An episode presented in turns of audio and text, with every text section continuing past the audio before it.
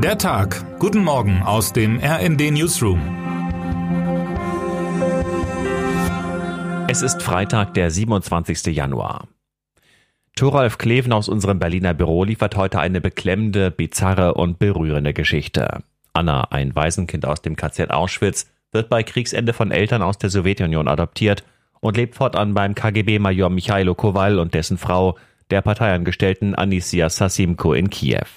Anna kennt ihre leiblichen Eltern nicht, sie weiß nicht, wann und wo sie geboren wurde. Sie weiß aber, dass sie als Kind nach Auschwitz deportiert worden war, und sie weiß, dass ihr dort Menschen in weißen Kitteln Schmerzen zufügten.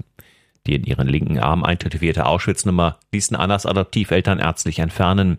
Sie wollten mir einen Neustart ermöglichen, unbeeinträchtigt von der Vergangenheit, erinnert sich die alte Frau. Dies allerdings machte später die Suche nach Annas Identität schwierig. Es gibt sowjetische Dokumentarfilme, körnige Schwarz-Weiß-Streifen, in denen Anna zu sehen ist, als ausgemerkeltes Kind mit kurzgeschorenen Haaren, unmittelbar nach der Befreiung des Konzentrationslagers am 27. Januar 1945. Als ihr linker Ärmel hochgezogen wird, erscheint die damals noch vorhandene Tätowierung. Sie musste die Nummer 69.929 tragen, erklärt der Sprecher in russischer Sprache. Doch in diesem Bericht hatte sich, wie sich im Jahr 2022 zeigte, ein Zahlendreher eingeschlichen. Identifiziert wurde Anna inzwischen nach langer Suche in diversen Archiven als Ivanova Anna, 61929, geboren 1939. So steht es in einer vergilbten Keuchhustenmeldung aus dem Jahr 1944 an den leitenden Arzt beim Reichssicherungshauptamt.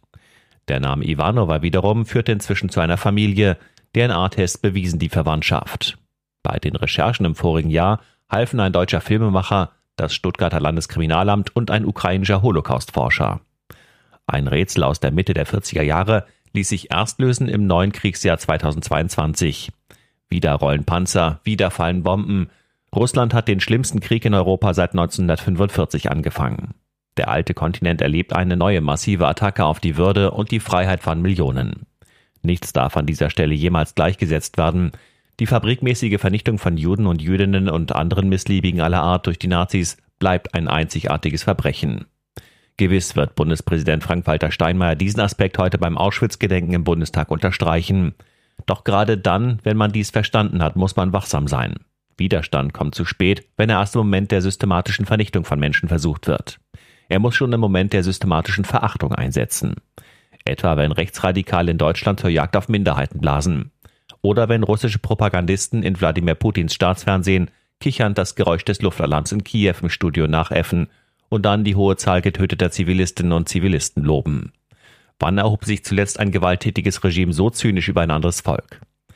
Jahrzehntelang hat Russland stolz auf die Befreiung von Auschwitz zurückgeblickt, inzwischen aber hat Moskau selbst es bewirkt, dass seine Anti-Hitler-Posen aufgesetzt wirken, wie die Maskerade eines neuen Faschismus. Zur makabren Wahrheit gehört unter anderem, dass russische Truppen durch ihre völkerrechtswidrigen Bombardierungen in der Ukraine längst auch Dutzende KZ-Überlebende getötet haben. Den prominenten 96-jährigen Holocaust-Überlebenden Boris Romanchenko zum Beispiel traf es bei Raketenangriffen auf Wohnviertel in Kharkiv. So ruiniert Russland sich selbst, ebenso wie durch Folter, Vergewaltigungen und Verrohungen aller Art. Mein Land erlebt gerade nichts Geringeres als das komplette Verschwimmen aller moralischen Maßstäbe, sagte jüngst die ins Exil geflohene russische Journalistin Xenia Kirillova in einem RND-Interview. Diese beunruhigende Feststellung ist nichts Antirussisches. Hinter ihr versammeln sich immer mehr Menschen weltweit, unabhängig von Herkunft, Weltanschauung und Religion, die sich Sorgen machen angesichts der gegenwärtigen Aggression Russlands in Europa. Russlands Menschenrechtsverstöße sind heute auch Thema der Parlamentarischen Versammlung des Europarats in Straßburg sowie einer Sitzung der EU-Justizminister in Stockholm.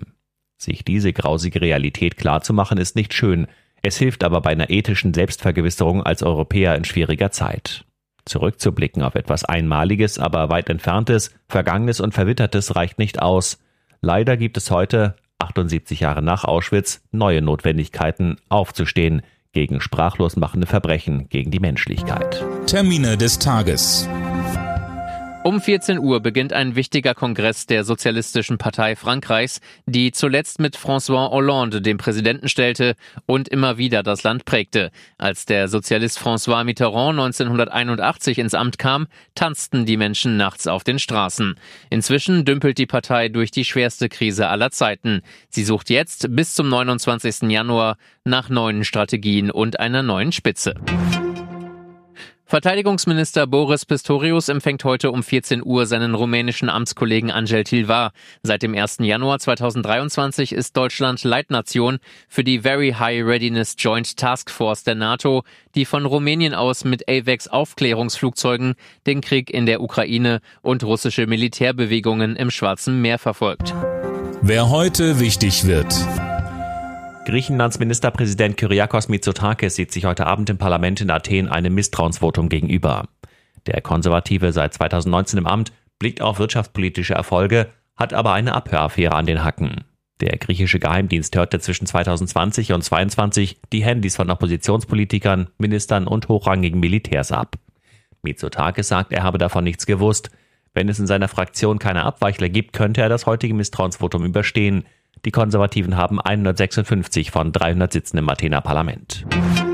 Und damit wünschen wir Ihnen einen guten Start in den Tag. Text Matthias Koch, am Mikrofon Daniel Stuckenberg und Sönke Röhling. Mit rnd.de, der Webseite des Redaktionsnetzwerks Deutschland, halten wir Sie durchgehend auf dem neuesten Stand. Alle Artikel aus diesem Newsletter finden Sie immer auf rnd.de slash der Tag.